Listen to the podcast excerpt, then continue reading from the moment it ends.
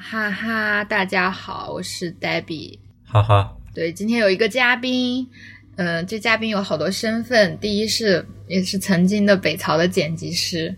然后，但是他第一，在我心目中第一最重要的身份就是就是曹有里超级大帅哥。我要先开始讲一件我怎么跟他认识，就是三周年的那个见面会上，啊，当时来了非常多的北京丽人，因为我三周年是在北京办嘛，然后他就是丽人中的丽人，那最重要的是他 就是他带了三张呃画我和碧池和思和对和思意的这个图纸，就我们三个人的形象，而那个那个草稿线稿就非常让我现在回想起来就非常像爱死机的那种。某一些画风，就是我我觉得漫画一直或者是这种线稿一直都很可爱，或者是比较清新，或者像水彩画，那那个超酷，所以当时对他印象很深。但印象最深的都不是，都是他今天的颜值，因为他当时很帅那种。大家因为叫当时？不是你听我讲完吧，就是当时更帅，是因为你今天跟我一样都是睡衣在家录节目嘛，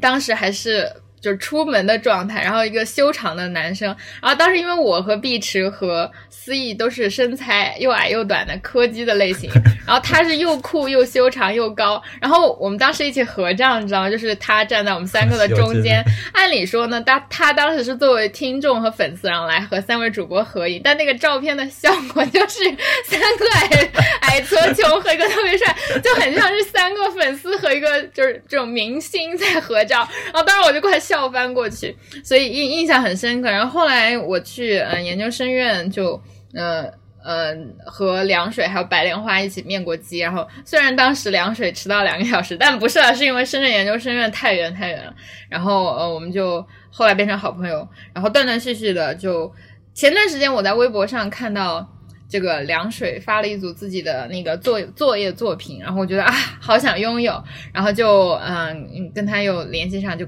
就因为这个原因，就想做今天的这个话题。因为凉水现在在英国呃读这个珠宝设计，然后凉水你来自己，他也做了一期播客，然后呃现在也是一个主播，对，呃那凉水来跟大家打个招呼吧，我已经介绍的够多了。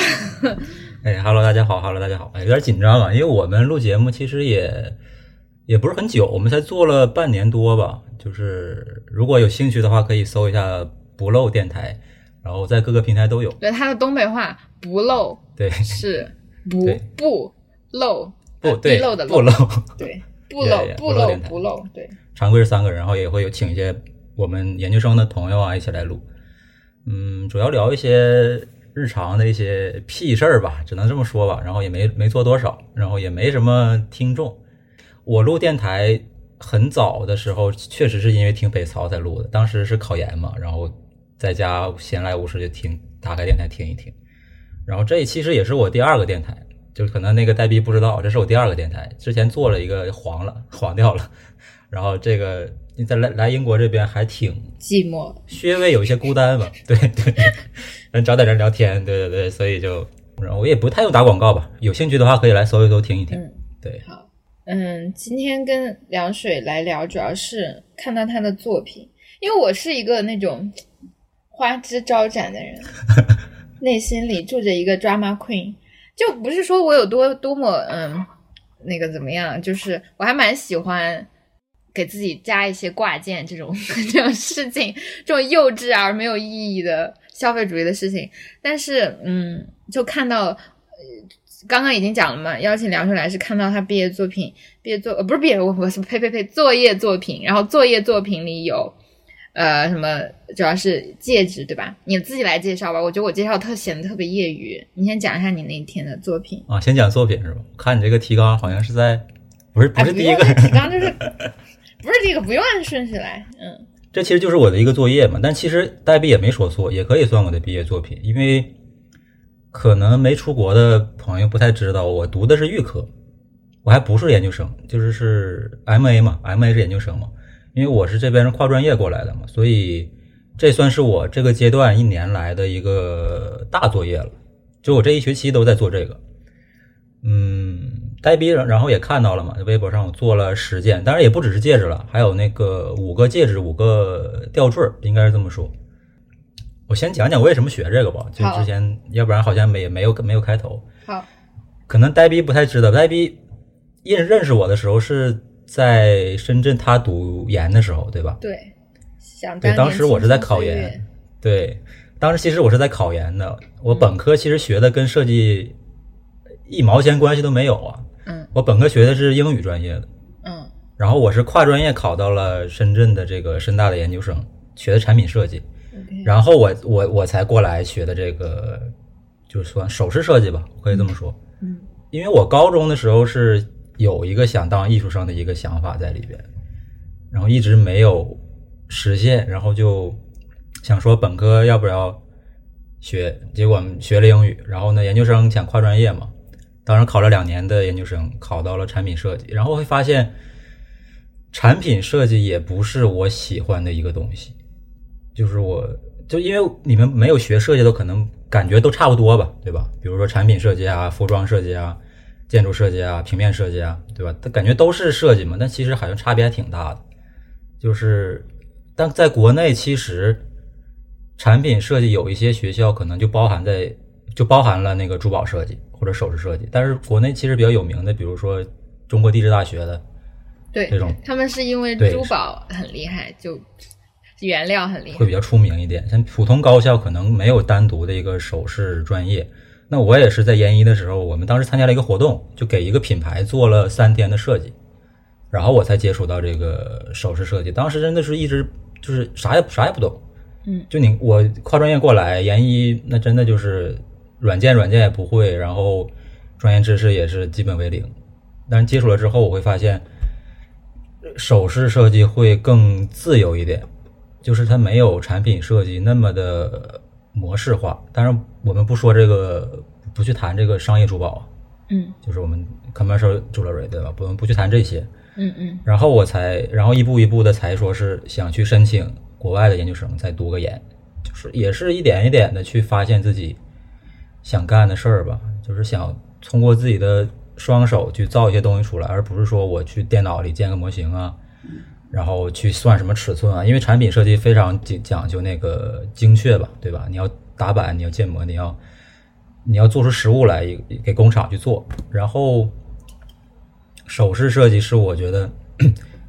不需要那么精确，然后还包含着一些艺术性在里边，嗯它会更有自我的发展发挥空间。对，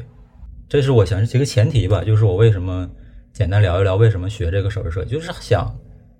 给自己更多发挥的余地，而不是说被那些条条框框的数字啊、一些尺寸呢去去束缚住吧。嗯嗯，啊，对，刚才没说那个，刚才戴逼最开始问的是我聊聊我这个作品，对吧？嗯就是我这个作品其实名字叫做《时间的痕迹》吧，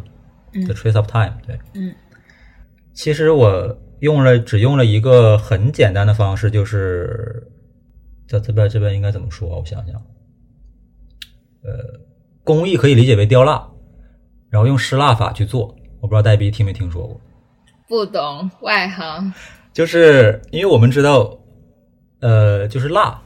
我们现在看到的所有那些商业珠宝什么东西，其实他们都是先有一个最开始的一个基本基本那个一个东西出来，嗯。然后他用蜡做出一个或者什么做出一个成批量的做出来，嗯。然后把它浇把它呃放在那个石膏里嗯。浇铸出来，然后用高温把那个蜡嗯。那个融化掉，它不就只剩下一个空间了嘛？对吧，嗯嗯嗯。一个一个空的，然后倒上金属，嗯。这就是我们常见的大部分首饰出来的一个一个流程。嗯。先有一个原型，然后做出蜡，蜡件出来以后，然后再铸出来，嗯。这这才能批量生产嘛。其实我只用了这一个大差不多一个工艺，嗯。我是把石膏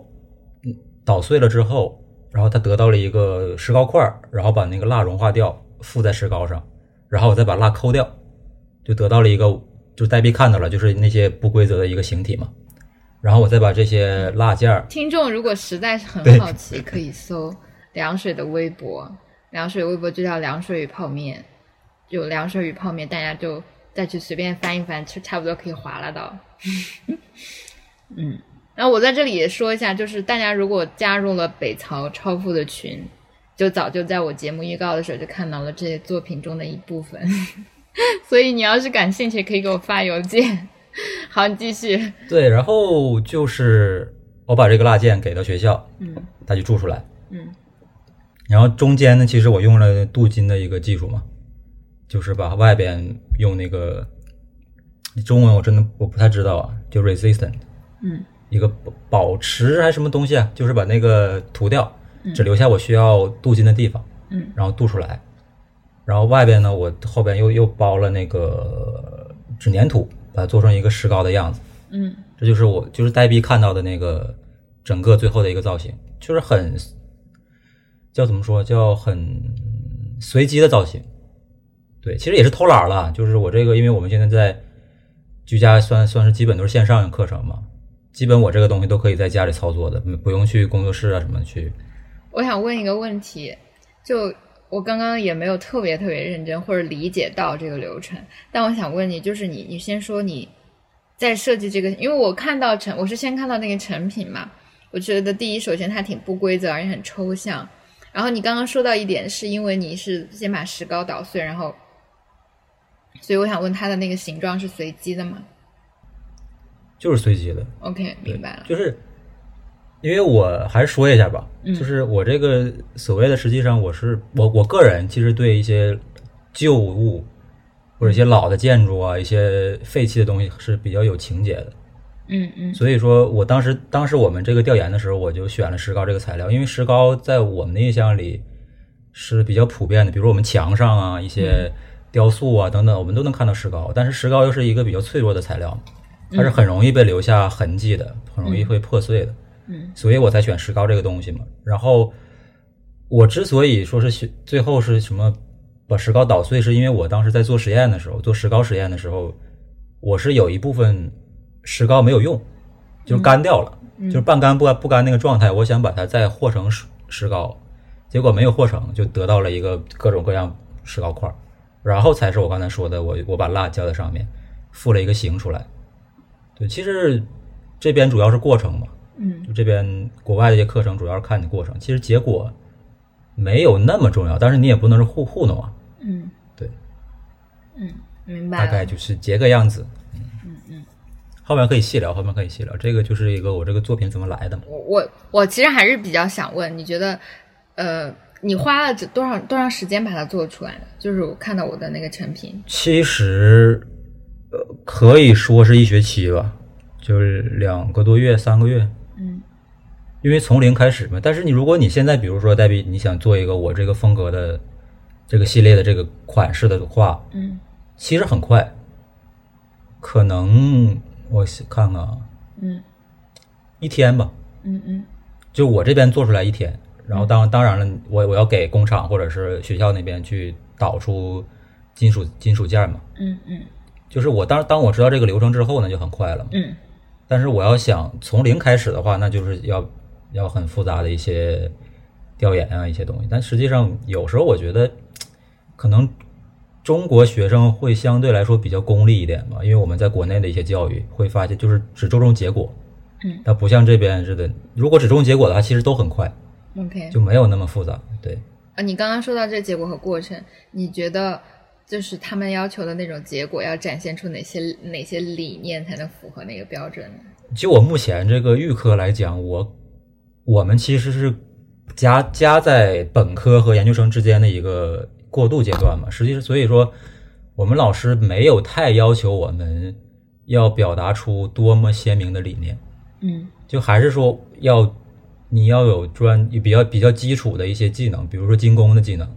比如说雕蜡的技能，比如说一些。呃，我想想啊，车床啊，或者是一些最基本的操作，然后你看你怎么运用。我们上一学期更更简单，这些是不是都很要求动手能力啊？对对对，这个也是我觉得和国内，起码我在读产品设计的时候不太一样的地方，因为我是读了产品的硕士，又又来读这个珠宝的硕士嘛，就我会感觉是两个不太一样的地方。就是我在国内读研的时候，基本没有动手的地方，就是最多只停留在电脑的一个 3D 模型上。可能国内的珠宝设计相对不一样嘛，因为珠宝你毕竟是要动手去做的。嗯但是这边我觉得可能更注重你的一些基础操作吧，我个人感觉啊，就动手的余地我今天。其实特别巧，因为我跟一个朋友一起去了画博会，然后白天在跟他聊天，他跟我讲了一下，就是他出于个人兴趣想学服装设计，因为他已经工作了嘛，但是他做他做的是别的类型的设计。我跟他都是女生，然后我们都对把自己不喜欢的衣服的缺点改掉那种不要浪费这种事情感兴趣。然后他跟我说，他现在在上海就是去了很多家，嗯，就是自学服装设计或者做服装设计教育培训的这种地方。然后他发现，大部分人都是去想要申请服装设计的。那个研究生或者出国去做作品集，然后他们就根据这个作品集做这种出国留学培训，而且针对这个专业的。然后呃，那个也就像你所说的是非常注重结果的，是要出一套自己的作品集。然后他会在这套作品集里有大概几个大类，就是从就服装设计的理理念理论啊，然后从这个材料啊，从。怎么打板？这我都不懂啊！就是我可能转述是有问题，但是是今天这个朋友给我讲的。然后我就他说这些其实都，然后就很少很少的是出于那种 全职妈妈想要自己给孩子做衣服，呃，大部分但大部分都还是主要。然后他说特别贵，他觉得特别没有必要。然后我当时就问他大概多少钱，他说可能只是这样出一套作品集的目的。然后学完六大课，忘了是哪六大课，都都要好几万。我当时也是我。因为我也算跨专业过来的嘛，然后我是在，其实我在研一的时候我就开始准备这作品集了，我一直搞了两年。嗯，我当时我那个，哎，现在出国机构真太多了，就是只要稍微大点城市都是遍地是出国机构，你想找都能找到。我当时还是没有那么贵的时候，我记得我最基本的花了七八万，就是我全套过来，但已经算很便宜的喽。然后但还不算你的材料费什么，我记得呃对，刚才前天戴比有有问，就是说我这个平均开销多少，就学这个。对，我还特意算了一下，我来英国这边，呃，我大概是材料啊工具花了人民币一万多吧，嗯，半年多的一个时间。但其实我觉得不贵，因为我大部分都花在了工具上，就比如说我我买一把精工的锯子。我大概花了一千块钱，就是能买最好的就买最好的那种态度的话，我大概大概花了一万多。其实我觉得你单说你学这开销的话不是很贵，因为你基本上你花在工具上的话都是一个长长线的一个投资，而不是说我这花完就没有了。呃，我觉得作品集的话，如果各位想出国的话，做这种作品集机构还是有必要去报的，因为很多都是像那种高中生啊。对吧？去想想去申请国外的，就是你自己就确实很难做，嗯，就是有你也没有一些专业知识啊一些东西，但是也也不要期望说是你这个作品集你能学到多少特别有用的知识，你还是要去在学校里去学，不是在作品集能学到的。我感觉能入门儿，这个入门是肯定，但是你想精进的话，不是说我去报个机构啊就能学得好的。还是他们就是赚钱嘛，就说白了，就是嗯嗯嗯，还是很暴利的这个行业。我的那个好朋友就决定不学了，就是因为他们是有试听课的嘛，然后可能第一期就是给你介绍一下 overall 和开销和你要做哪些流程，然后听完之后他就嗯，我可以，反正我也是兴趣，然后就大概是在网上随便找找资料，因为呃他就是没有那个没有什么目的，就是但我还是蛮感兴趣的，因为我自己就是没有什么机会接触动手的东西。呃，那我还是挺想听一听你在，比如说现在这一年的预科学习中，哪些老师教到你一些动手或者一些你觉得特别有趣，你就是超出你意料之外的课程，或者是哪些我也想象不到，但你觉得很有意思，可以跟大家分享的课。我其实我这预科这么段这么长时间，其实只有三门课，第一就是有有两门实际上就是操作动手的课，然后有一门相当于是那种讨讨论课。他会给你，就是每每次的上课那个线上课的时候，给你抛一个点，嗯，然后让我们各种学生讨论，或者给你一篇文章啊，让你去讨论。这个有点类似于国内的理论课，但是没有那么死板。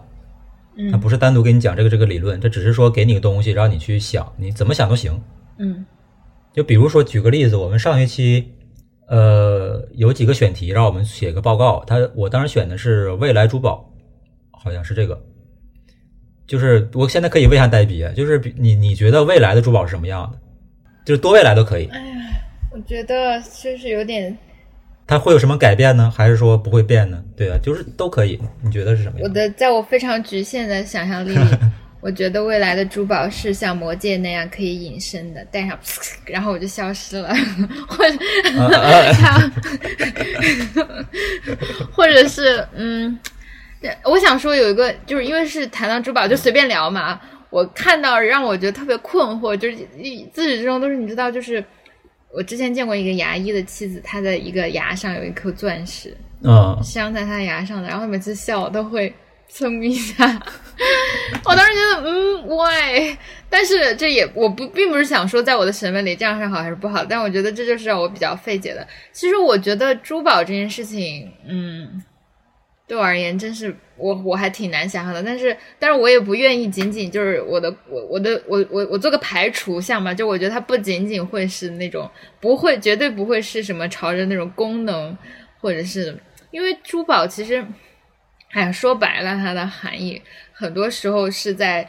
体现这个，因为它没有什么功能嘛，它完全是一个修饰和装饰，然后硬要把它和功能结合在一起，其实也挺没意思的，嗯，所以我觉得。你说，我觉得他在未来，我反而会对他那种所谓的未来抱有非常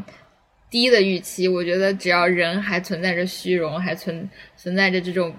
呃想想要不一样，或者是想要给自己找点事情干的这种毫无意义的事情，他就会保持这样。他无论是在什么样的形态，或者以怎样的材质，呃，就只是嗯变化这种形式，但但具体内容不太会。不知道你期待的答案是怎么样，但是我就。没什么想象力在这件事情上，嗯，对，其实我们有很多课题嘛，比如说，应该你肯定见过，就是眼镜，它有的人会拴个链子挂在脖子上。啊啊啊！我其实，在，哎呀，我是淘宝深度那个，就是逛淘宝。那你说这种东西算不算？对对对，对吧？我觉得，嗯，因为我们珠宝，我们印象中是比比较就是修饰身体嘛，就修饰我们的外在，搭配服饰。再一个，比如说彰显我们地位。对吧？或者是用作纪念意义，我们会有会有一个门类叫做，呃，叫啥来？就纪念珠宝。嗯嗯。或者叙事性珠宝，它是更强调它就是我这个珠宝跟这个主人彼此之间的联系。嗯。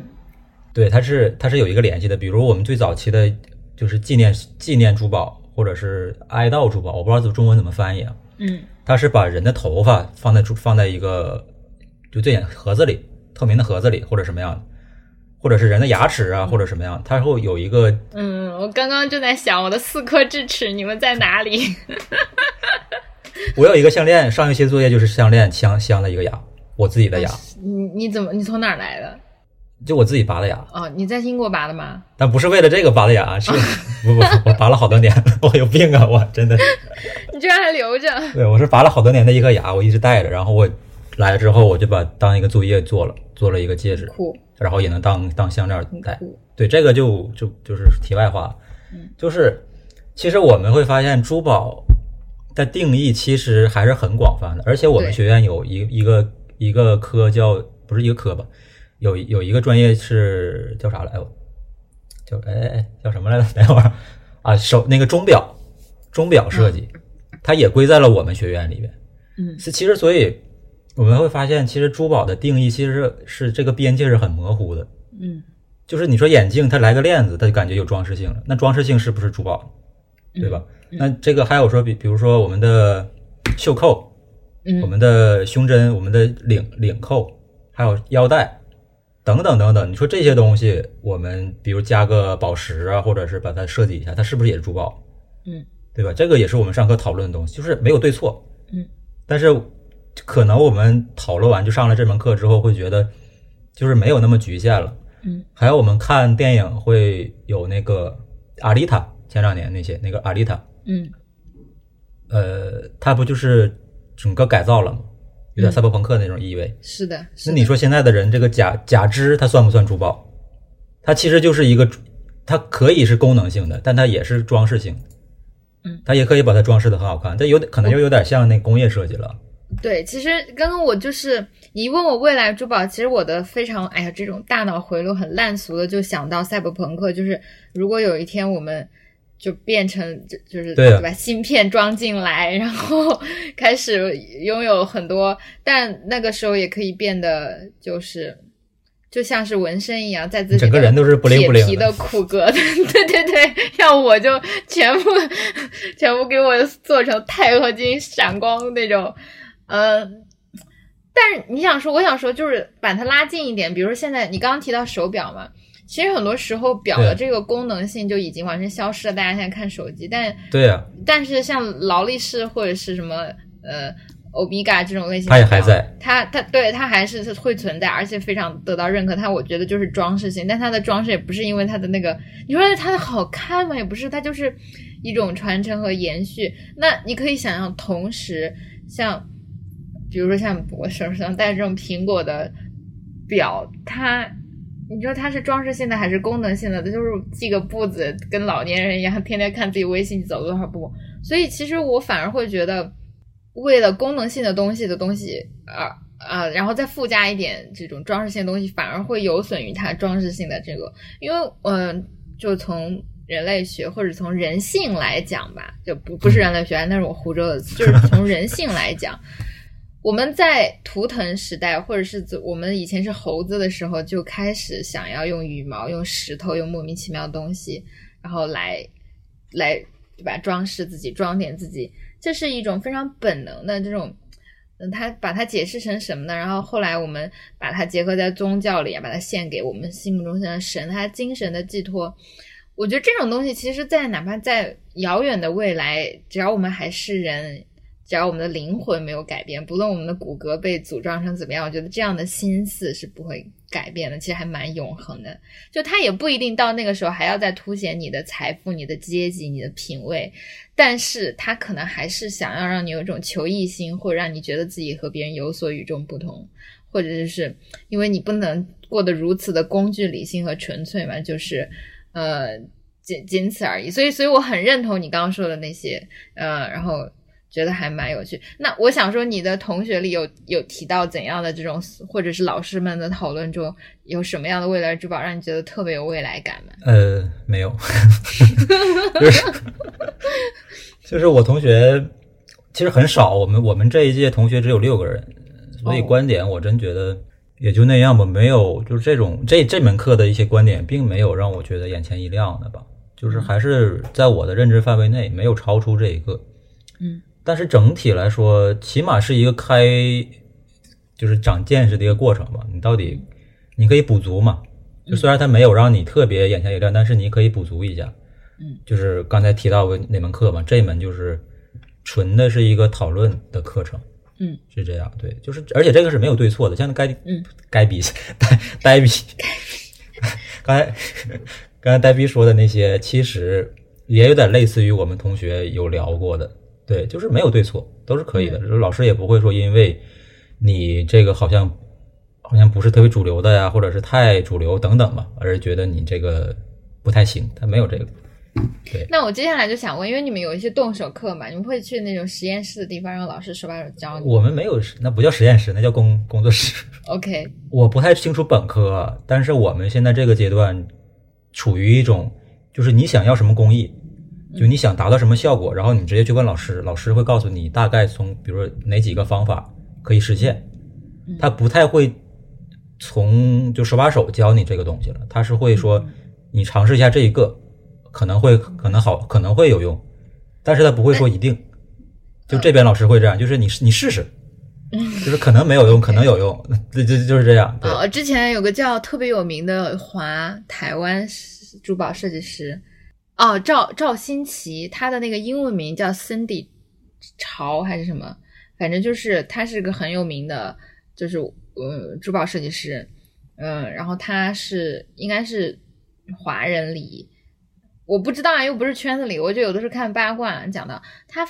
父亲或者就是爷爷是那种建筑设计师，然后其实他我觉得做珠宝作品就是说的稍微务实一点，很多时候不仅仅是为了让它不灵不灵，或者是这个。宝石的贵重程度，就是宝石可能自己本身是很贵重的，但是呃，一个设计师的加分项是在于，比如说切割的技术或者设计，嗯，然后这里面除了那种为了让它好看的美术或者艺术设计之外，其实最重要的还是这个设计技能。然后这个我刚刚提到这个赵新奇，他就是他出名就出名在他把钻石或者宝珠宝设计做的非常像建筑设计，然后就是在流线啊，在等等上面。然后另外一个设计师我忘了是什么了，就是他之前在一个我忘了他名字叫什么，但是他的大概故事，呃，是他之前在一个很有名的珠宝公司做会计，但是他因为自自己进了这个行业就很受吸引，然后他后来就重新再回炉学习，然后最后就成为一名珠宝设计师。然后我当时就读他的文章，他就讲到他给年轻设计师的一个忠告是：大家有非常多天马行空的想象，但是往往缺乏具有实现这些设计的技能。而他的长处，并不是说他设计的珠宝多么好看，而是他有非常多的工艺专利。就是你知道，其实珠宝本身除了就是平时常见的贵金属啊、钻石啊、珍珠啊这种，还有非常多，比如说像现在一些陶瓷或者一些我也不知道，其实任何东西都是都可以成为材质。现在我们淘宝女孩就是连布的 或者是线头都可以变成 我们是对吧？装饰我们的发卡，然后。啊，他他的他很厉害的是，他有非常多就是在切割或者是在镶嵌，或我我具体都不知道啊，都是拿了很多专利。这些专利再加上它的设计，可以让它的，比如说一种嗯一种耳环或者什么东西，它正反面因为透光的原因，就正面都是很好看的钻石，但反面看上去有另外一种效果，就是这些是它的价值所在。所以呃，刚刚又讲了，就是因为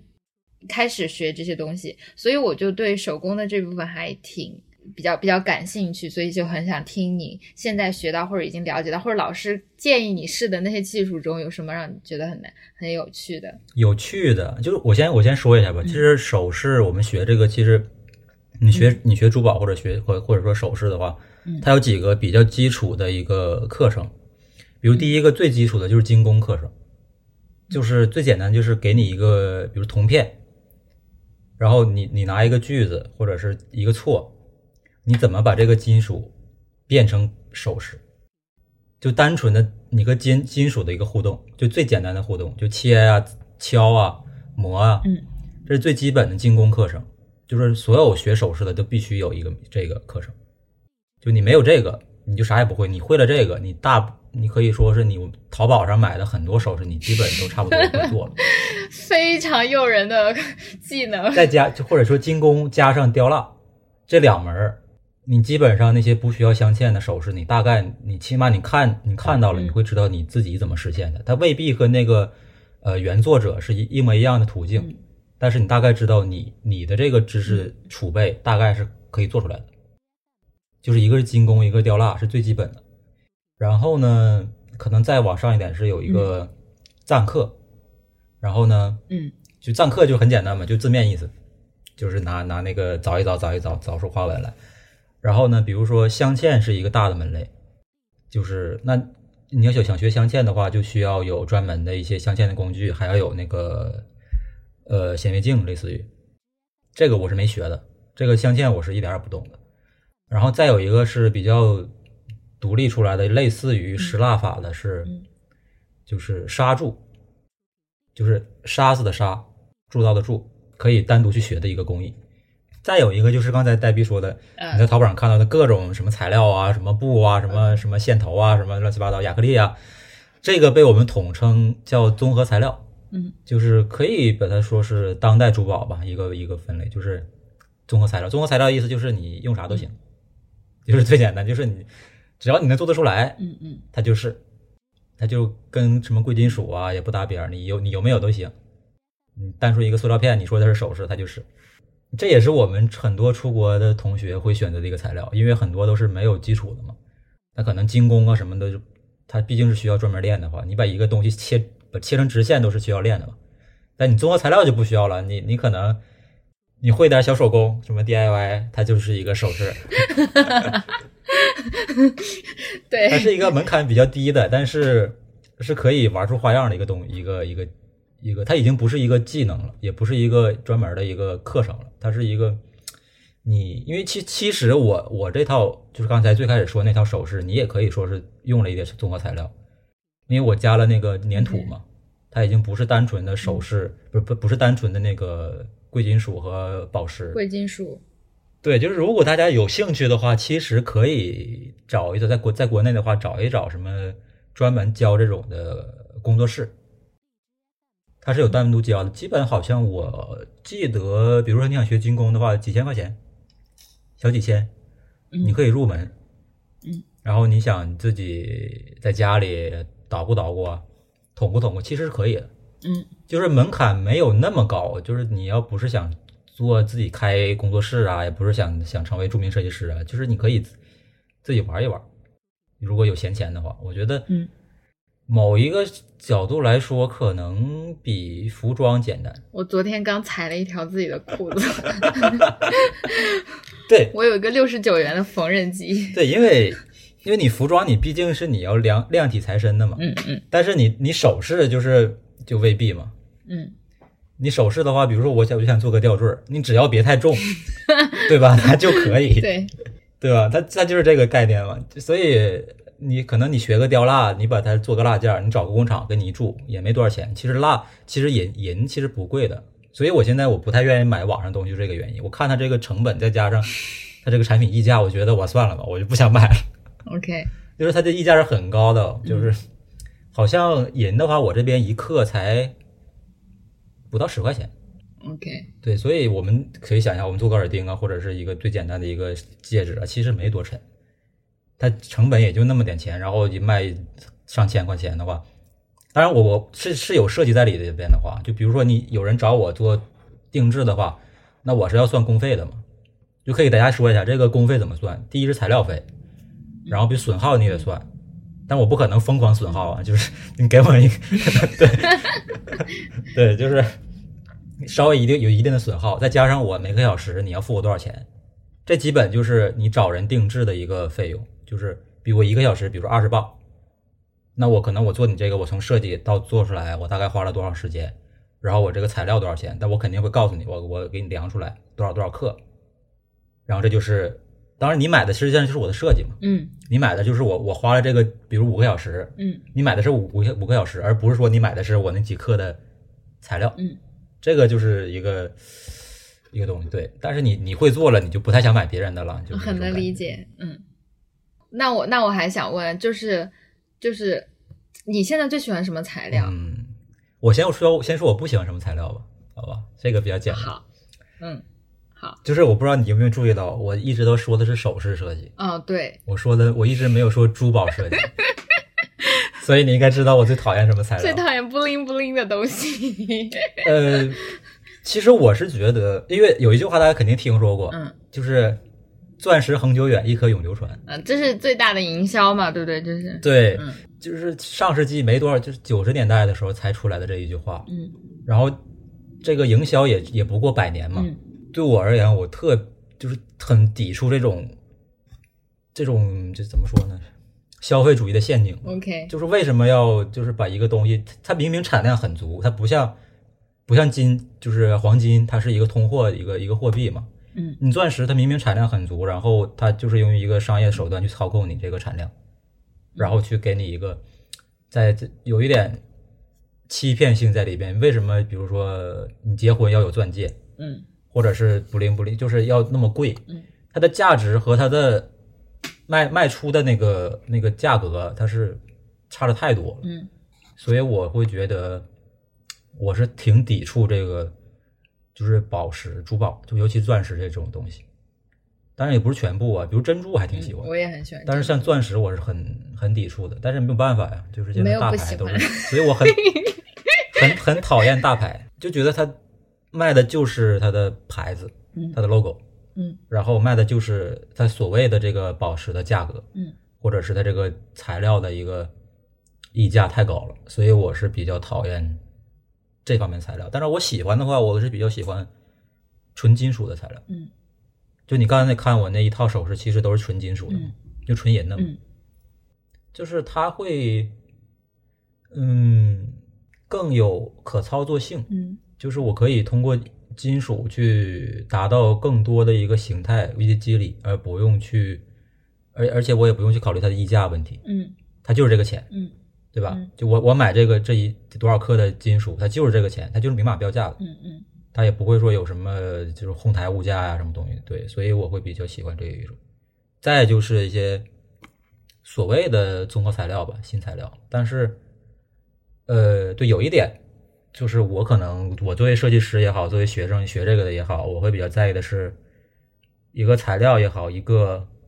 呃成品也好，它的质感。嗯它所表现出来的一个形态，能不能和它你触你触摸到它，你拿到手里的时候，它的是统一的，它给你的感觉是统一的。嗯这是我理解的一个质质感方面的东西。就是我们学产品设计的时候，有一个特别有意思的，就是我之前看网课是谁讲的来的，是忘了，就是谁谁讲的不重要啊。嗯，就是我们会在商场上看到很多小孩骑那个摇摇车，嗯那种各种奇怪的那种那种设计，嗯嗯它就是缺乏质感的。嗯，你说它一个车，然后弄成什么什么喜羊羊什么什么东西，它它干嘛呢？那是，就是它的，你看到它的就是很低廉的一个材料，然后你摸到它就是那种塑料质感，嗯就是没有质感的一个东西。嗯还有一个，比如比较简单的例子是我们的垃圾桶。嗯，近年来一些垃圾桶很好看了，但是我们早些年，比如说一个垃圾桶，你非要做成熊猫的那个张个嘴似的，我不知道黛比有没有印象，有或什么什么什么动物张个嘴。有我觉得设计可能也不是我觉得吧，就是你把这个东西做的越具象，嗯它它其实就我就觉得越难看。就是你把它，我不知道你能不能理解这个，越具象，它可能就给人体体验就越越差，给人的观感就越差。陷入沉思，对，真的在陷入沉思，因为我还我觉得我第一反应不知道什么想到了葫芦，我可能真的是在我的肉体里住了一个六十岁的阿姨。就是简单很简单的例子，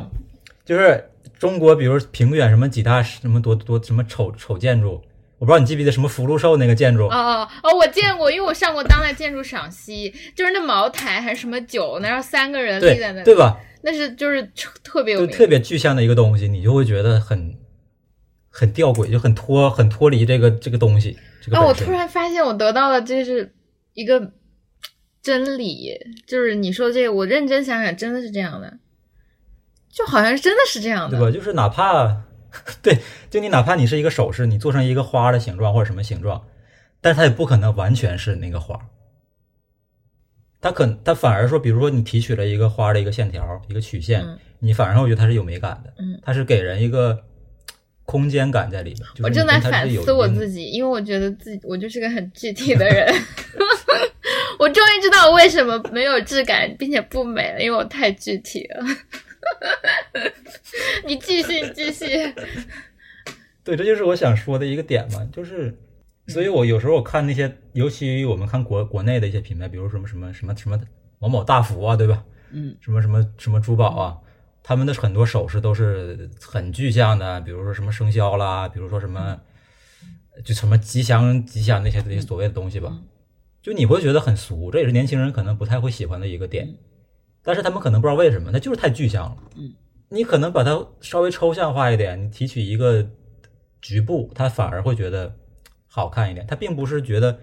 我觉得大多数人觉得黄金俗气，它未必是因为真的黄金俗气，我就不觉得，它真的就是设计的俗气。对啊，它就是设计的俗嘛。嗯它本身它这个它材料是没有特点的，没有性格的，没有东啥都没有，它就是一个一张白纸嘛，嗯你就看你怎么往上画嘛。嗯，这就是我个人理解吧，就是我学设计到现在，嗯，我会觉得是这样。我觉得你分享这些特别好，就长期以来回答了我非常多的疑惑。不过确实，嗯，就质感这个词本身就还挺抽象的，因为大部分你说到有没有质感，我都想到是我我看上的那些原创设计，加上我买的那些 淘宝冒牌，所以我我以为这是个工艺的问题。但是你一说，嗯，其实就设计本身而言，越具体越越没有什么质感，好像确实是蛮适用的。对，但是质感还有一个就是，比如说你看它这东西，嗯就是它这个，它给你这个材料，你你的认知里，你拿到手里，它能不能，比如它的体积、嗯它的重量、它的它的触感，嗯嗯跟不跟你看到的时候统一，嗯这也是一个质感的一个体现。比如说拿到一个明明感觉很沉的一个很大件儿东西，嗯嗯但拿到手里轻飘飘的，嗯你会觉得这就很廉价吗？这也是一个质感的一个体现。就是所以有些可能比较便宜的首饰，它会偷工减料，然后你拿到手里就感觉哇，这就是这几块钱的东西，你为什么对吧？就是这样。当然，并不是说材料决定质感，嗯，是同意。就是一些塑料的，对吧？对，一些亚克力的一些东西啊，它也很好看。嗯，尤其是让我们戴耳环，一些比较夸张的耳环，我们不可能用纯金对，属。好好耳朵受不了。对，但是这就是看你怎么怎么让你这个材料和你这个设计、这个造型、这个肌理嗯去匹配。就还有一个我比较讨厌的一个点就是，比如说我们买一个桌子，也是一个产品设计吧，买一个桌子，你硬要给它刷成什么别的颜色，它明明是木色的，你你要给它画刷成一个什么黑的呀、黑漆呀什么东西，你嗯会觉得这个一下就廉价了。为什么？就是它没有保留这个材材料它原本的，呃，就怎么说呢，肌理和触感。就比如你刷成刷一层漆，或者你你摸上它之后，它你就明明感觉是木头，嗯但你摸着光溜溜的，嗯，它就给你你的认知，它就造成了一个偏差，OK，大概是这样。就是比如贴贴木纹，比如明明是一个呃墙面，你非要给它贴个木纹，就是很很冲突的一个东西，你会让会容让人容易感觉到它缺少质感，它没有表表现它本身的一个材料。嗯，这是我的个人的认知啊，我我不确定，我因为我也不是一个特别 牛逼的那种，这是我个人没有了，的一个就聊。天嘛。对对，我觉得你说的还挺有道理的，就是我对这些都特别迟钝。我一个，我今天跟朋友去那个逛花博会，然后我看到牡丹花特别喜欢，然后我看到有有一束牡牡丹花尤其美丽，然后我就对那个牡丹花进行了夸赞，然后他就给了我一句评价说：“嗯，你果然喜欢大花棉被上的东西。”我觉得戳到了我的心窝里，确实是这样的。那接下来想问凉水一个问题：你有特别欣赏的，就是首饰设计师吗？或者任何类型的设计师吗？或者你觉得什么样作品让你觉得哇，我就想做这样的东西？这个其实也有点，我说这个有点漏气，啊因为你也可以先讲你最讨厌的设计师。也没有，就是其实刚才我跟戴戴碧咱们聊聊这么长时间，你会发现我不太关注人是吧大牌，对吧？第一点，我我我不关注大牌，我也不太关注人。？OK，就我我顶多会我会在比如说 Pinterest 或者是 Ins 或者是什么呃各种媒体上，我会翻一些，我会我会关注一些我觉得比较好的设计，嗯但是我不会关我不太会想关注这个设计师。就我其实我更注重的是设计，比如说我前两天我看到一个设计，我就很很惊艳，也不是很惊艳吧，就是就我会不知道它是怎么做出来的，OK，就这种东西我会很很欣赏，因为我当时看的是，哎，就提到了黛碧那你跟你说那个花儿，你你介意描述一下它吗？对我就这样说，嗯。它是用一个花，真的是花哦，嗯但是呢，它外面包裹了一层金属，就严严实实的金属，就感觉那个花是从那个金属里，呃，生出来的，就砸出来的，嗯就镶就完完全全镶嵌在那个金属里面。它是一个饼状的一个东西，它应该只是一个 sample 吧，应该是，它不是一个最终的成品。它它那个实验，我就觉得很很神奇，嗯，因为我我暂时想不出来它是怎么怎么做出来的，因为如果它可能是高温浇铸出来的话，在我的印象里，那个花会化就是那个焚烧掉，但是它就没有。我我算了，我本来很犹豫了一下，但是不给你展示了，就是。呃，我我这为数不多人生收到我特别喜欢然后又比较贵重的礼物之一，其实就是是就是一个类似于你这样描述的，是一个新加坡的品牌，然后它就是、说出来之后你肯定要鄙视我，因为特别的具体，就是没有没有，就是一朵兰花，然后他，嗯、送我的这个人在告诉我的时候，是因为人家人家的母语是英文，然后就给我讲了一下大概，反正就是意思是花座。当时我就看到这是一朵花，然后我很高兴。然后我这个人就很虚荣，就会关注牌子，然后当时就搜了一下，就在那个 YouTube 上看到这个品牌的宣传，然后看到他们是怎么做出来，就是一朵鲜花，嗯啊选样，然后对花做很基本的处理，然后它就变成了，对，他就因为这个什么什么原因，反正我也我也不懂技术啊，因为这中间都很混沌。然后最后就是他们在这个鲜花外面镀了一层金，所以这个花就永远的被包在了这个哦，我知道，那就是镀金金，属里。那个镀金是一种工艺，对，那个我知道。嗯嗯，但是我我对我可以我可以插一句，啊，这个工艺是怎么来的？，OK OK，就是他会把一个物，他不管花我不太确定啊，比如说我们拿一个一张就一块布吧，嗯，一个织物，嗯，或者是一块蜡，嗯。等等等等，我们把它放在那个溶液里，它会导通通电的嘛，一个大的缸，嗯。通电之后那个金属就会慢慢的、慢慢的附着在那个那个材料上，但是它并不是完全的就是覆盖，它有一个口儿，所以我不知道你那个首饰它是不是把那个口儿给封住了。嗯。但是如果你想做大件儿的东西，刚才说了那个耳环是不能做太沉的嘛嗯，纯金属的。那有一个手段就是你用这个呃外边去包裹一层金属的话，它就可以，嗯因为你可以最后把那个蜡融掉，嗯。它只是一个金属的壳儿，嗯。它会完全复形在你那个物体上，嗯。然后你把这蜡融掉之后，它就是一个比较大件但是又很轻的一件首饰。你大概你说那个应该就是这么做出来的，嗯。但是我不确定你里边那个花是不是就永远保存在里边了，还是说它是怎么样了？这个我不确定啊，因为我没看到过。嗯。但是还不一样，这还跟我跟我说的那个具体还不太一样，，OK，因为因为你这个东西是，它就是这个东西，它就是这个花。OK，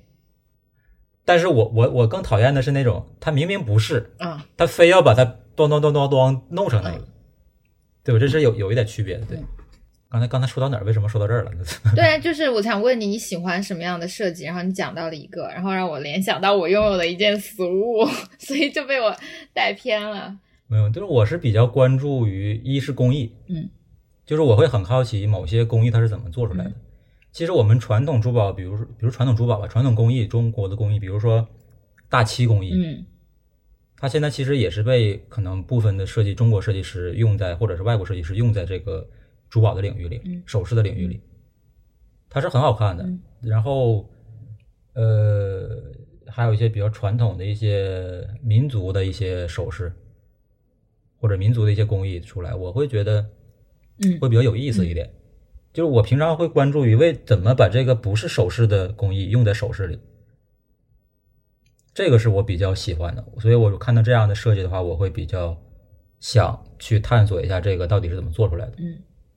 但是至于说是单独的设计师的话，我确实没有特别的偏好。嗯，而且有一点我呃也插插一句啊，题外话，嗯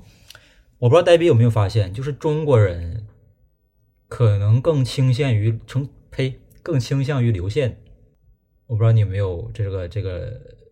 走过这么多地方，或者是看过一些这个也很很抽象，流线，你说的是流线型的流线对吧？我那它呃不等稍等一下，我想问线条感对应的不是线条感的东西是什么？我之前读了一本叫做《艺艺术的故事》，我们可以就我我读那本书里，它有举个例子，就比较生动形象的例子，就是我们看早期的那个，比如秦朝的那个雕塑，那个比如马，嗯或者是再再往再往后一点雕塑或者人物的绘画，嗯你我不知道有没有印象，那种特别大的那个大肚子的马，嗯小小蹄子，嗯，有有印象对吧，？它就是流线型的，但是你看西方的马，它就不是，它更多的是刻画它的它的肌肉、嗯肌肉感，嗯它的东西。就是其实中国人，我我我反正看那个书，我是突然觉得有有这么点意思，他会更倾向于流线，流线型，就流线，叉叉叉几笔。嗯，你绘画也是，其实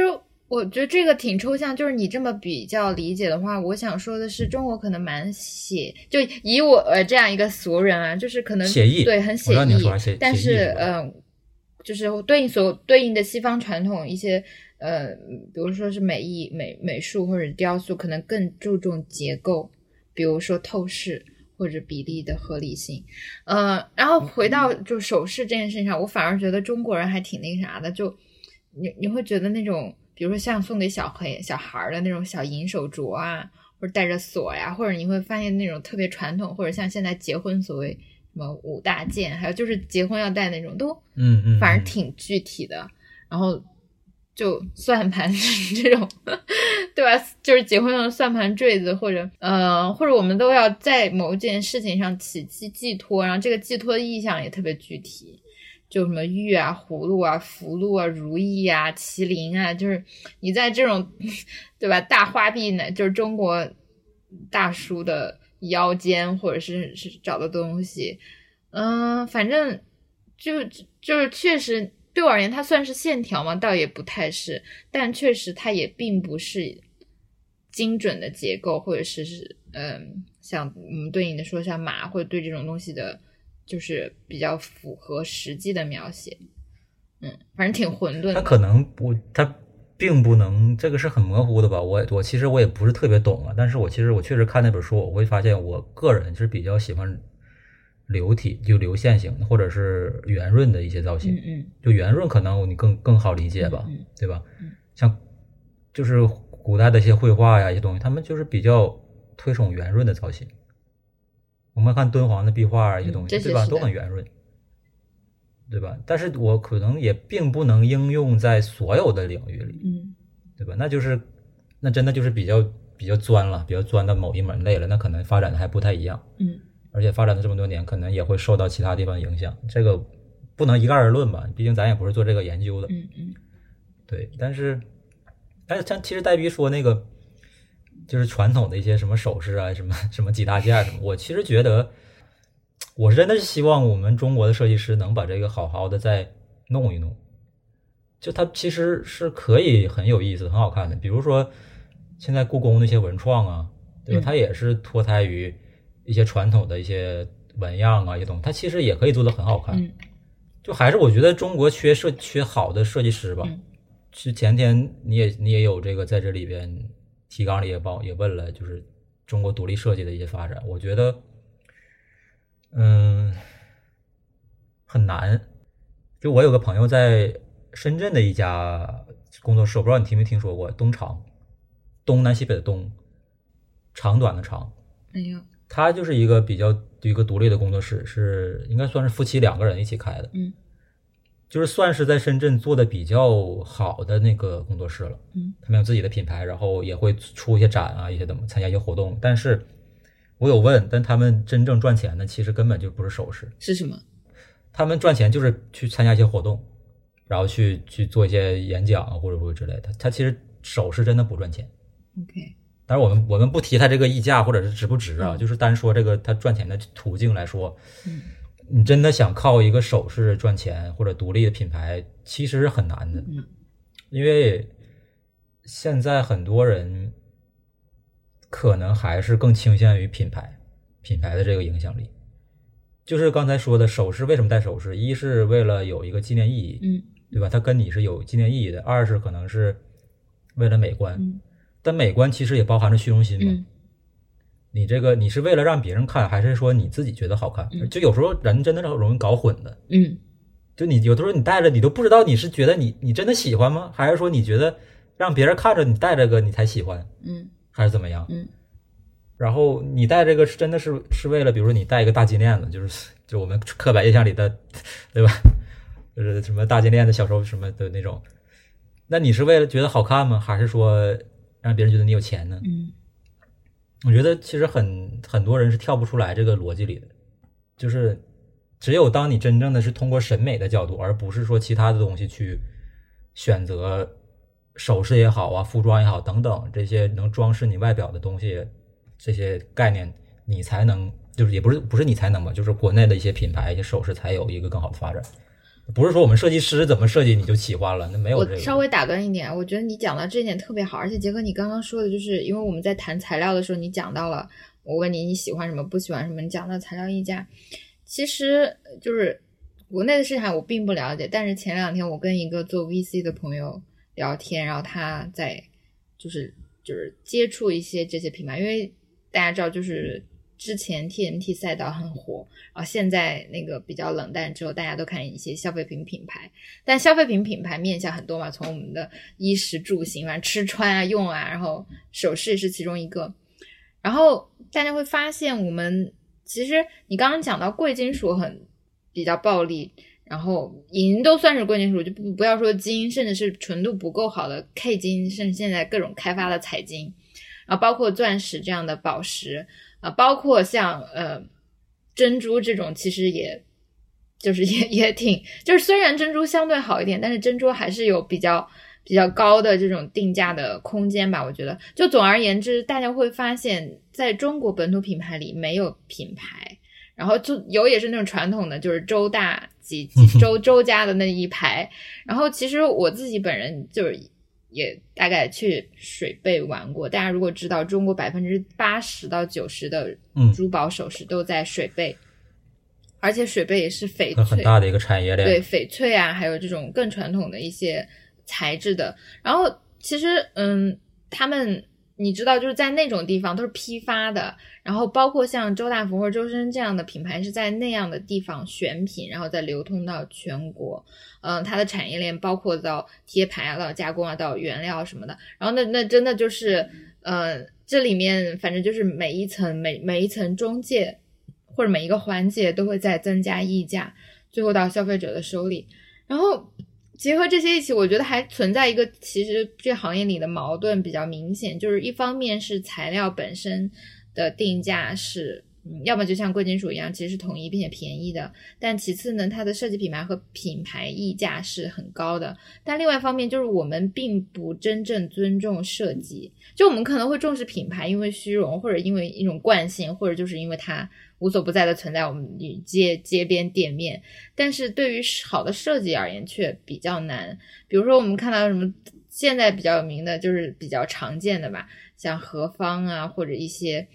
呃，我觉得做的都还挺晚的，但你看，与此同时，一些比较重视所谓的设计，但完全不怎么在乎材料的这个外国的国外的品牌，像 APM，像呃施华洛世奇，你怎么看呢？然后还有就什么潘多拉这种消费品品牌，其实都很像是我不想看，就是你只是作为商业行业这种分析来看，对你商业是成功的，嗯，对啊，但但是他他他抓住了人，对。那，那你还是不得不看吧。如果你要是真的，就像你刚刚所说的，其实我个人觉得是蛮稀缺的，因为我对这些东西还多多少有点感兴趣，不一定是作为消费者或者仅仅是感兴趣来看。我觉得，嗯，建立认知这些都挺难的。但是，就像你刚刚所说的嘛，如果一个设计师他没有办法溢价，那他也很难接着生存。那他作为一个嗯劳动知识创造的这个回报就没有办法形成一个正循环。所以就不得不又回到那个只有，对吧？在大街小巷铺铺这种中国黄金，然后他们才可以支持这样的，呃，所以你怎么就你不得不去了解这个商业珠宝的运作方式？因为其实我还看到一些，就那天在给你写提纲或者想跟你聊的时候，就随便找了一下。有一些人的匿名回答就是他也是很感兴趣，并且觉得自己有想法，但他真正接到，比如说他想做一个自己工作室，他开始向亲朋好友，就从自己身边人开始做起，会发现大家的需求还是，嗯，那你能不能做那种大牌的仿品，就做的越真越好，越像越好。对。然后，嗯，你的想法不重要，呃，或者是你的完全的原创这一类的也不重要。呃，所以最后就要么变成，就是因为如果你要是有供所谓的供应链的优势，你就会变成那种原厂 A 货，变成代工了。对，变成代工，呃，否则就确实没有认可。然后我也确实觉得在这里面，如果建立新品牌是挺难的。然后与此同时，就现有的那些所谓的品牌，比如说，我就，哎，我作为一个消费者就来讲吧，像何方这种，我觉得溢价真太贵了，就让我觉得它的它的原材料在完全就是合金固石。锆石还是钴石，错别字大王，我也不知道。反正你们随便吐槽，我就是我觉得卖还卖那么贵，呃，也不太，反正就不对应的不是我这样的消费水平嘛，所以还会觉得其实是应该有很多可可以填补的东西，但确实挺难的。然后比如说那个时候白莲花送了我一套一一对耳钉，然后那个是陶瓷的。和粘土的什么的制品，然后我就因为他送我的那个礼盒里后面有一个二维码就扫了，然后就看到这种所谓的，也不说呢，你你可以定位他是设计师，也可以定位他是淘宝微商，或者是就是微商，他做的这些东西，我觉得可能力道还不是很够吧，因为他客单价非常非常低嘛，然后他就是这种独立设计师，但是其实是很薄利的，然后嗯，材料也是综合材料里很便宜的，所以我都觉得还挺。就是你是存在于明显的一个断代，就是既提供有质量的、有有有这个质感的，或者是它完全可以可以填补，就是这种亚克力，或者用用小手工和到真正的什么周大福之间，这还有蛮蛮大的一块，我觉得是所谓的商业光谱，或者是对应的那种市场是可以填补，但是确实一直没有没有出现。也会看到，其实就是说淘宝吧，嗯。它会其实是有一些比较好的设计出来的，但是就像说的，就你都要活着嘛，嗯，就是你你不能说又要设计，我我又要给你扎实的材料，又要怎么样，你不可能兼得嘛。而且想做独立独立设计的话，你得认啊，你消费者得认啊，你得你你你要你要知道我你买的是我的设计，而不是买的材料，你买的不是我的或者是牌子呀或者什么呀，嗯就是所以就很很难去去弄吧，嗯只能说是，如果我以后想做的话，那只能说是先暂时的是兼职，嗯。就不太可能全职去做，我觉得活不下去。嗯。就可能稍不留神就成了你刚才说的那种中间商了，或者是，就还是希望自己就是也不是希望自己吧，希望更多的年轻的设计师有一点，嗯，坚持吧，就只能是这样，你不可能说去大家都教化民众、教化大百姓去啊，我你你要懂设计，你要这也不太现实，就只能说你做的越来越多，然后真的像国外，其实其实国外的话，你独立设计师是还是比较多的，就你有个人网站，你就可以。嗯。就会有人买，嗯。然后你也会有一个比较好的收入。但是在国内，一是做的人很多，其实，嗯，然后呢，认可的人呢，就就是很难挑。其实你有时候你都不知道这个东西它是仿的，还是说它就是自己设计的，还是怎么，就盗版太多了。对对对对对对对 对，是的，就哎，立刻大家都抄起来。对啊，就你也不知道它到底是怎么来的。就像有些有衣服，其实服服装行业行业是最明显的。嗯，对，对吧？就是鞋呀或者什么，就是最明显的，就是你感觉哎设计不错，然后结果你穿上去，你不小心你有一天你发现他妈的是抄的，就是你会突然感觉，就我在干嘛？就是，所以现在要不然你就是买大牌，要不然你就是真的是能能会，就是要花很长时间去翻。去搜索，你去排查，你去你去你去分别这个东西到底是不是它的原创设计。你也你要不然你买了一个好像是原创，其实是仿的东西。其实很多消费者也根本不在乎是不是原创设计，他主要觉得价格合适，这这也蛮重要的。就我们不在乎这件事情是不是对，但是你们不在乎，不在，但也不能说那我们也不在乎了。就如果两方都不在乎，那那就废了，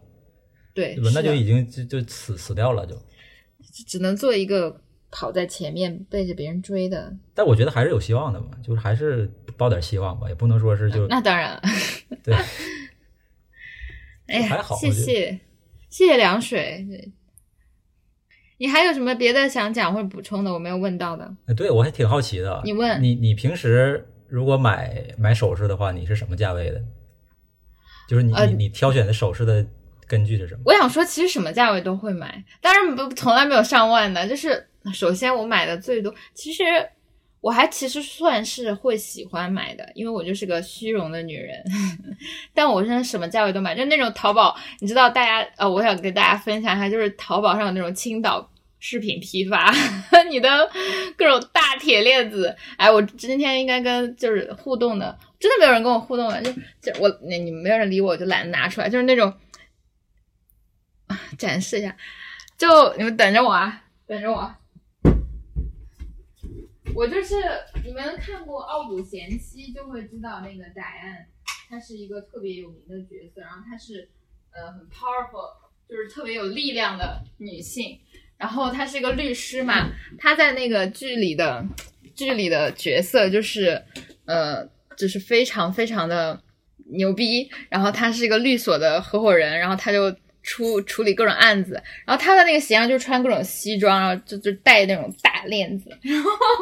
我有段时间自己做梦嘛，就很喜欢那角色，而且她是六十多岁的那种，就是成熟女性。然后她那种链子都是这样的，然后你知道，就是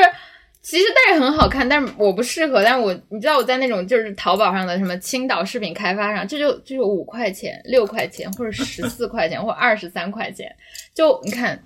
这这是非常的 powerful？这什么什么材料？这就是铁，我不知道这是什么材料，就是废铁，废铁。但质量不是很好，就是因为你看这个这个链子是带钻的嘛，然后这个其实是不带钻，然后它之间已经因为磨损，就这个上面已经并不是很光滑了。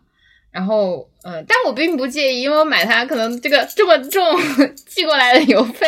都要好几个，就可能十五块钱吧，绝对搞定。然后我当时在那个淘宝店上选了很多东西，其他有的东西就一两块钱，或者像这种更小一点的，这种就是我的另一个廉价首饰，就是我想去夜店蹦迪的时候会戴的那种罗马风，或者有一天我觉得自己是埃及女皇，就是不知道自己是从哪块墓地里走出来的疯女人。反正我是个很随意的、随性的人了，就就是看，就是这是一个，主要我今天的衣服不是很合适，就是就是你看它，哎，穿适合穿我今天去逛花园穿的那个裙子，就是一个低胸的比较好看，那个是不是？是很疯，但都不怎么实用，一放好几年，但居然没有生锈，这就是我对它的质量的要求。然后这是就是很便宜的，嗯，贵的其实我也有会买贵的，其实我去。我去旅行的时候会喜欢买一些这种，因为它比较方便携带，然后可能也对我而言有点纪念意义。我今天就是这是兽手边，就像这种这种大家都看不清吧？哇，真的好像微商，就是其实很普通很俗，就是一个蝴蝶结下面带一个这种。这我在俄罗斯买的，就是旅行的时候，然后当时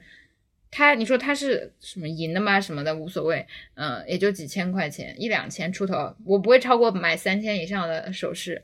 嗯。然后我是一个很夸张的人，我东西都喜欢很大，就就是所有东西越大越好，呃，然后我觉得我也会在乎材质，如果它确实是就是纯金、纯银，或者是嗯什么样的话，我会愿意付出更多的价钱。然后我还从朋友，就是有朋友从德国回来给我带过像蛇那样的戒指，就是盘到就一个指节都会覆盖住。然后我前两天去。嗯，去酒吧和大家玩，戴了一个就是蝴蝶结的戒指，那个哦不是蝴蝶结，就是一个很大的蝴蝶，也是在指一个，就是可以覆盖住大概三四个手指，不是三四个吧，那也太夸张，反正就在这里。哎，我真的是一个颓废的女人，就是它的材质是云母，我还蛮喜欢云母的，虽然我知道云母也不贵，哎，凉水云母贵吗？云母我还真不太清楚。嗯，反正就是这样的，大家应该看不。就不知道怎么让它看得更清楚。哇，完了，我是看到没？就是就是 这种很俗很少女的东西。但是这个这个打完折五折，打完这一千多，我是愿意付这样的价钱的。但是嗯，我可能也就没有几件吧，因为我很穷，可能一年买上一件，我都觉得会比较，就是事后会觉得啊，跌就掉入了消费主义的陷阱。哦，我也很喜欢名创优品，十五块钱就可以拥有质感还不错的东西。然后，呃，因为我也不需要彰显的自己什么的社会地位，也不在乎什么周大福这样的东西。就名创优品，我买了买了至少有三四次的那种耳钉，反正你也不会特别心疼它。因为我很疯，买的时候容易掉，就不会再有更贵的东西了。但是我自认为自己还是会有，因为我去过水杯市场，然后我当时在水杯就买过一件。纯金的项链，但是只有七百块钱，六百块钱，嗯，纯金的项链六百块钱，那多细呀！对，就是很细。对，是因为穷嘛，然后觉得，嗯，那好吧，就就是难得有一件秀气的东西，不然我其他东西都是大大的那种，连我的，对，就是太夸张。但其实还是，如果你们想买那种。怎么说呢？保值的话，还是买纯金的吧，就不要买 K 金，不要买那种。可是传给谁？起码可以熔掉嘛。你可以，你可以熔掉之后找人做呀。对，这倒也是。你买，你买完之后，你就可以再改啊，就是可以。现在很多那种代代工的，不是不是不是代工啊，就是工作室可以帮你熔金属、熔金，然后给你打各种首饰，都感觉我觉得 还挺好。哦，对，其实我可以在这里给大家分享去水贝市场的这个。经验，我真是个闲人，也不是闲人吧。当时是蛮好奇就去了，就水贝是，我当时去那里，那里的钻戒，还有就是，就反正就很便宜。就是比如说你在卡地亚上买到最基本款的那种七八千的东西，就一两千在那里就可以买到一模一样的同款。虽然这都是灰色的，因为其实它是不可以这样卖的。然后当时我就跟一个店家聊天嘛，然后他就说你喜欢上现在任何大牌的东西，他都可以做几乎一样的，只要你愿意要。而且，如果是非常热门的话，它已经有生产有现货，就你可以直接拿。呃，我当时就因为我不喜欢普通的或者是基本款，那卡地亚那种很像结婚戒指的结婚戒指，我是不喜欢买的。但我当时看上另外一个，反正也是个大牌，然后它很奇怪，就七里拐弯七里拐弯，然后字母，然后一戴是两个手指一起戴上去的。然后那个当时原价是。在官网上是两万多，这种东西我是不会买的。然后我就问他，如果我要要这个，你给我做一个现成的。然后是买的镶那种，就是小钻。他说，嗯，大概两千块钱吧。对，对，所以其实我知道这是非常暴利的，但是，嗯，暴利同时可能就是品牌的溢价。其实大部分还是，你可以把这一部分价格算作是它从这种冶金属冶炼到变成一个牌子，让你意识到它之间走出来的这一部分的成就是价格。所以可想而知，品牌确实是非常贵的。就任何东西的一个品牌是很贵的。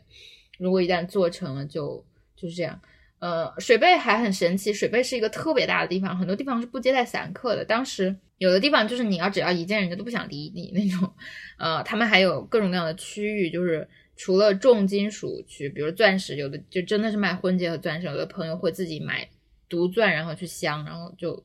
便宜超多。然后有的会去，比如说你喜欢什么蒂芬尼那种。他也会说，哎，这里有一模一样的很多，但是我觉得这里面水很深，因为可能钻石、天然钻石的质量还有鉴定这些我都觉得不懂啊，啊，然后其他地方还有翡翠，因为中国的珠宝市场和国际的珠宝市场还有挺大的区别的。中国人特别喜欢玉，但其实对于我不知道啊，凉水可以在这点也放一点 input，就是我们很喜欢玉，但是玉在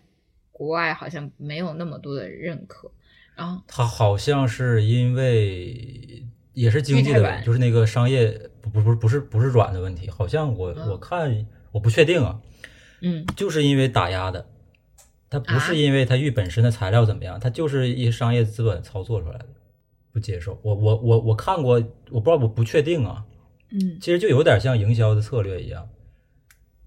就是像钻石营销从现在这个这个这个样子，但是玉就其实说白了，材料它只是材料而已，你怎么用都能用。同意。所以它不存在说是它这个不好看，或者是不认可这个材料啊，它不不存在这个，它其实就观念问题嘛。对，然后比如琥珀，琥珀还好，琥珀国外是嗯蛮接受的，呃，然后就是中国喜欢玩蜜蜡，有一些地区，对它和就是包括和佛教的那个串这一类，不过那都是另外一个领域，我觉得带有宗教性质的是另外一回事，但也是很大的市场。比如说国外的十字架或者是宗教装饰，像中国的呃佛教的，但是佛教的材质一般很便宜嘛，就是植物的种子什么或者是木材。然后对，然后一一个特点是中国人很喜欢木质的，什么檀香的串儿什么，搞上一大花臂，然后要盘它，这种这种文化也是，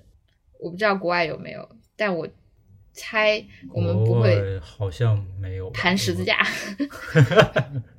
好像好像是没有，好像是没有。嗯，但是我们我们老师这边反正什么新材料什么都比较接受。对，当然做这个的肯定是不会其他的我还真不知道，就是因为我们毕竟学这个的嘛，看着老师什么带都什么都带嘛。